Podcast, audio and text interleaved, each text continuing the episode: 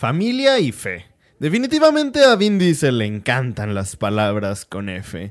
Amigos, pues bienvenidos a otro podcast. En esta ocasión vamos a hablar del más reciente estreno de una de las de la nueva película, de una de las sagas más polémicas que existen en Internet. Y así estamos hablando de Rápidos y Furiosos 10, Fast X, Fast and Furious 10, Fast and Furious X o cualquiera de estos títulos que en verdad piensen en la cantidad de variantes que le agregan a estas películas. Wow.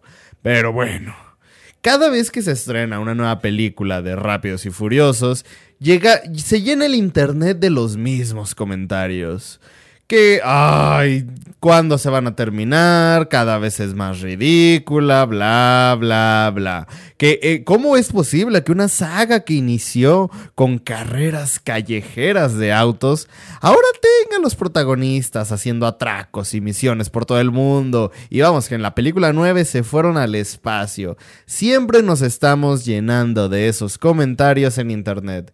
Sin embargo, yo como pues no voy a decir fanático porque realmente no soy fanático de la, de la saga, porque esto sí lo voy a mencionar. Cuando yo era pequeño, mis primos sí veían, pues digo, yo pues crecí más con mis primos, yo crecí con mis primos, ellos eran fanáticos de la saga, de Toreto, de Brian O'Connor, etcétera.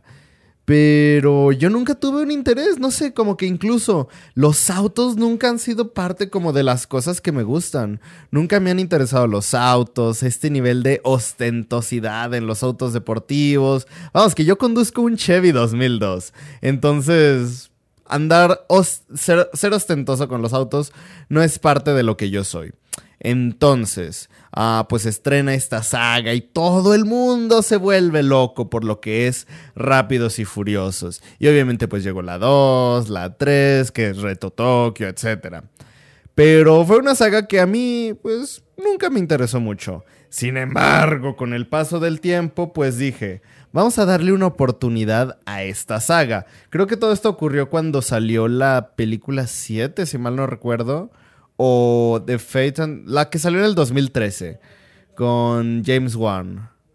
Um, entonces, uh, eh, se, estrena esta película y todos se vuelven locos, principalmente porque por cómo afectó a todo el mundo la muerte de Paul Walker. Y todos decían, no, la película, que aparte se volvió una de las películas más taquilleras de, de la historia. Y dije, ok, me voy a dar el tiempo para ver esta, pues la saga. La vi y dije, me gusta, o sea, como que tiene cierto carisma, tiene cierta, cierto encanto que hace que yo me, me decantara por decir, eh, la saga es buena. Y ahora que se estrena Rápidos y Furiosos 10, ¿qué puedo decir de esta película? Pues la verdad, me gustó, me divirtió, me entretuvo. No es una película perfecta. Y siempre me voy a quejar de algo. Odio a la gente que dice, hey, pero es una película de Rápidos y Furiosos. Tampoco busques que sea una película digna de Oscar. No, yo creo que una película, cualquier película tiene que tener un propósito, tiene que tener algo, no porque es una película hecha para entretener, se tiene que tomar a la ligera, no, porque a fin de cuentas la película en su mismo discurso busca crear una enseñanza, todo este, este, este mensaje de la fe y la familia. Entonces, cuando tú ves la película te das cuenta de que pues sí, si hay una intención de por qué contar la historia. No es solo mostrar cosas por mostrarlas, aunque en algunos momentos parezca que sí. Pero bueno, vamos a hablar finalmente de esta nueva película, Rápidos y Furiosos 10. Así que, pues bueno, ¿qué podemos decir de esta nueva entrega? Primero que nada, la historia. Me gusta cómo es una saga que se sigue reinventando pero al mismo tiempo, esta saga lo que hace es principalmente, ¿cómo decirlo? Ser un homenaje y, que cada película, a pesar de ser parte de una misma saga que se va contando alrededor de distintas películas, esta, cada, cada una termina por ser algo sumamente algo que funciona como una película aparte. Si tú, como que si tú no eres fanático de la saga, vas al cine y dices, oye, me das un, un boleto para Rápidos y Furiosos 10 y no has visto ninguna película de la saga, puedes ver esta y no te vas a perder. Va, en la, misma película se encarga de, señalarte quiénes son los buenos, quiénes son los malos, quiénes regresan, e incluso te van dando indicios de cómo es la personalidad de cada uno. Eso me gusta mucho porque hace que no, pues, no tengas que haber visto todas las películas para, para entenderlas. Pero, pues así es esto. Entonces, cuando tú ves esta película, principalmente, bueno, vamos a empezar hablando de lo bueno.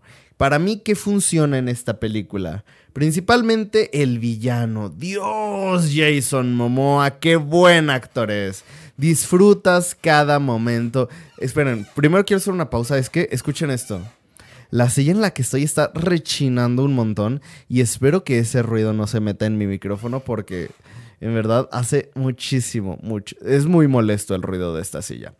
Anyways, Jason Momoa, tú lo disfrutas, de verdad, se nota todo el carisma que tiene el actor, se divierte mucho interpretando este papel. Es divertidísimo. A mí me encanta Jason Momoa en este papel de Dante Reyes. Me, gustó mucho. Como dije antes, ah, hay un montón de, eh, El reparto está increíble. Uh, Brie Larson me gusta mucho. De verdad. Y lo dije en mi video de YouTube. Es que yo no sé qué tiene en el rostro y qué tiene en los ojos que es súper expresiva y actúa increíble, de verdad. Con una sola mirada transmite un millón de emociones, con solo la mirada. Brie Larson es muy buena. Tenemos a Daniela Melchior, tenemos a, pues obviamente a Vin Diesel, Tyrese Gibson, etc. Entonces, hay, hay, un montón de... Oh, Natalie Emanuel, me encanta el personaje de Natalie Emanuel, tiene un carisma excepcional también. Me gusta mucho Scott Eastwood, pero creo que el personaje, bueno, el actor que se lleva las palmas, o sea, todos mis elogios definitivamente es John Cena. A mí me gusta mucho John Cena como actor, me gusta mucho John Cena como... Creo que son muy... Creo que es excelente, me gusta mucho lo que ha hecho John Cena. Eh, digo, obviamente cuando hablamos de actores que antes eran luchadores, pues tenemos a La Roca, tenemos a Uh, Big Show hace poco estrenó una serie en Netflix. Tenemos a Dave Bautista. Pero creo que John Cena mm, lo está haciendo bastante bien. Lo está haciendo bastante bien. No me refiero a que lo haga mejor que los otros. Solo digo que John Cena lo, lo hace bastante bien en esta película. Tiene un carisma increíble. Eh, ¿Qué más me gusta de la película? La música de Brian Tyler, por supuesto. Creo que Brian Tyler es un excelente compositor. Las secuencias de acción eh, estoy parafraseando mucho el video que subí a YouTube, pero estamos acostumbrados a que las películas de acción estén... ¿Cómo decirlo? Estén construidas con un montón de cortes. De verdad, vean películas de acción que... Y obviamente de cine comercial, donde se busca como reducir los costos lo más posible. Eh, los cortes están muy, muy... Eh, hay demasiados cortes y muy abruptos entre cada golpe, prácticamente. Pero cuando ves esta película te das cuenta de que todo está, todo lo grabaron en escenario real y ves a los drones perseguir a los autos, a las motos en las calles de Roma, etcétera y eso se me hace increíble. Me gusta que se arriesgue a eso porque hace que la acción se sienta mucho más real. Eso me encanta. Y no solo que se sienta mucho más real. Y cuando digo mucho más real no me refiero a que la película se vea realista, sino de que en verdad haya este sistema de inmersión cuando tú veas la película. Esto me encanta. También, ¿qué puedo decir de las secuencias de acción? Me gusta, me gusta mucho las coreografías, me gusta que ah, me gusta mucho. Hay otra cosa que quería decir. Y es que obviamente esta película tiene lugar en Londres, en Río de Janeiro, en Roma, en Nápoles, etc. Y, y, tiene unos montajes musicales para establecer la atmósfera de cómo es no solamente el lugar, sino lo que van a hacer en ese lugar, en esa ciudad, en ese país, etc. Eso me gusta mucho. Me encanta el nivel de ambientación que tiene esta película. Pero no todo es bueno en Rápidos y Furiosos 10. También hay algunas cositas que tristemente no funcionan en esta película. Por ejemplo, tenemos este guion, este guion construido a partir de diálogos. Estos diálogos que hemos escuchado en un montón de películas. Y creo que lo dije hace poco en mi podcast sobre Renfield. creo que sí. No, no, no. Sí, sí, sí, sí, sí. Es que no me acuerdo. Sí, sí, sí. En mi podcast sobre Renfield donde justamente, creo que lo subí en mi video de YouTube. Bueno, eso no es lo importante. Donde te das cuenta de que estas películas no se arriesgan porque se construyen en los clichés. Tenemos la escena inicial para presentar a Toreto y su familia, con Toreto hablando con su hijo y su hijo diciendo, tengo miedo. Y él dice, ah, pero no te preocupes, todos tenemos miedo, pero tú no tienes miedo. Y él dice, sí, yo sí tengo miedo, miedo a perder a mi familia.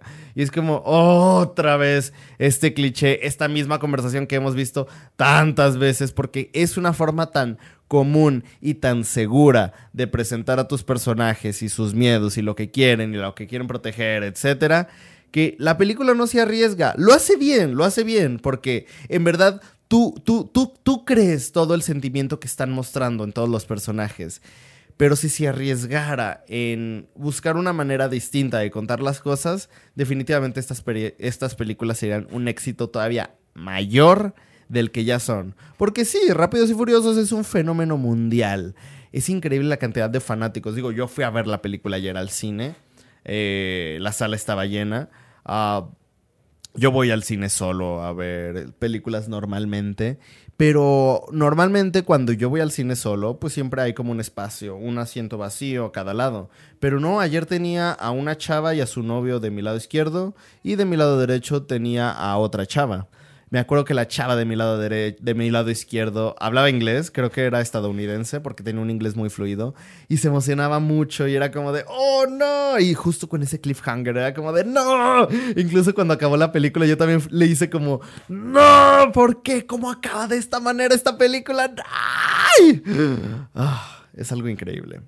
Eh, me gusta mucho eh, la manera tan inmersiva que tiene esta película de, pues sí, de, de, transmitirte tanto y de lograr que te sientas dentro de la historia, dentro de lo que la misma película puede ofrecer. Porque, digo, ya, ya dije que lo que, de verdad, lo que funciona, lo que no funciona es definitivamente el guion. Pero la película se logra sostener porque los personajes son muy carismáticos y son muy divertidos y los chistes son graciosos y las secuencias de acción te impresionan y te entretienen. La historia sí, es un cliché, es un cliché, es una historia de venganza que hemos visto una y otra y otra y otra vez, pero la película te entretiene. Pero sí diré una cosa, cuando tú haces una película, mm, más bien cuando tú hablas de una película, no puedes decir, ay, es una película hecha para entretener, no te la tomes tan en serio. No, tomémonos las películas en serio, porque como dije antes, esta película tiene un discurso, esta película tiene un mensaje, hay una intención, tiene este mensaje de la fe, de la familia, de proteger a quienes quieres, de que las consecuencias siempre van a llegar, de lo peligrosa que es la vida cuando eliges un camino así. Tiene un montón de mensajes, entonces la película no está hecha solo para entretener, o sea, está hecha para entretener, pero tiene este mensaje, este background detrás. Entonces, no podemos juzgar a la película solamente por decir, ay, es Rápidos y Furiosos, no te la tomes en serio toda película se debe tomar en serio. Y hay que reconocer lo bueno, porque tiene cosas buenas, pero también hay que reconocer lo malo, porque tiene cosas malas, como ya dije, los diálogos, el guion, etcétera. Pero una cosa no cancela a la otra y no podemos decir que una película es mala por una cosa o que una película es buena por otra cosa. Simplemente la película funciona en esto, la película funciona en esto, la película no funciona en esto. Y así es como debemos disfrutar estas películas. No porque una película esté hecha para entretener, digamos, eh, no vale la pena, eh, no te la tomes tan en serio, ay, es una película para apagar el cerebro. No porque hasta una película como esta no, no sirve como para apagar el cerebro, porque tú la tienes que ver y tienes que entender el mensaje detrás de aquellos creativos que buscan crear esta película. Entonces, pues, esta es mi opinión de Rápidos y Furiosos 10. Para mí, esta película definitivamente sería un... Yo le daría un 6. La disfruté, no voy a decir que no la disfruté. Fue interesante, fue divertida, fue entretenida. Me encanta el carisma, como ya dije, de Brie Larson, Daniela Melchor, John Cena, Jason Momoa. Ellos logran... Ah, son personajes que, que se insertan en esta saga por primera vez, pero entretienen bastante. Y de verdad, los personajes que tienen ah, logran separarse de otros villanos, de otros aliados de películas anteriores y logran tener una personalidad propia. Entonces, no voy a decir que, me, que tuve un mal rato en el cine, yo me, la disfruté bastante. Y pues sí, no, definitivamente no es de las peores de la saga, no es de las mejores, pero sí es de las buenas. Definitivamente es de las buenas. Pero bueno, ya estaremos, me parece que la película que culmina con esta saga de Rápidos y Furiosos sale el próximo año, Rápidos y Furiosos 11, entonces ya estaremos el próximo año hablando de esta película en YouTube y pues en todas las plataformas en las que estoy. Para mí esta película es un 6, como dije antes, yo la volvería a ver y es una saga que jamás me va a aburrir. Y es una saga que no deberíamos menospreciar solo por el hecho de que está hecha para entretener. Pero aquí lo que importa no es tanto mi opinión, sino lo que opinas tú. Comenta en nuestras en cualquier plataforma de podcast, aquí ya sabes que aquí están las encuestas y las preguntas. ¿Qué te pareció Rápidos y Furiosos 10? Y sobre todo, ¿qué opinas de esta evolución que ha tenido en la saga? ¿Cuál es tu película favorita? Y pues bueno, platiquemos, ya saben que estoy en YouTube, estoy en TikTok, en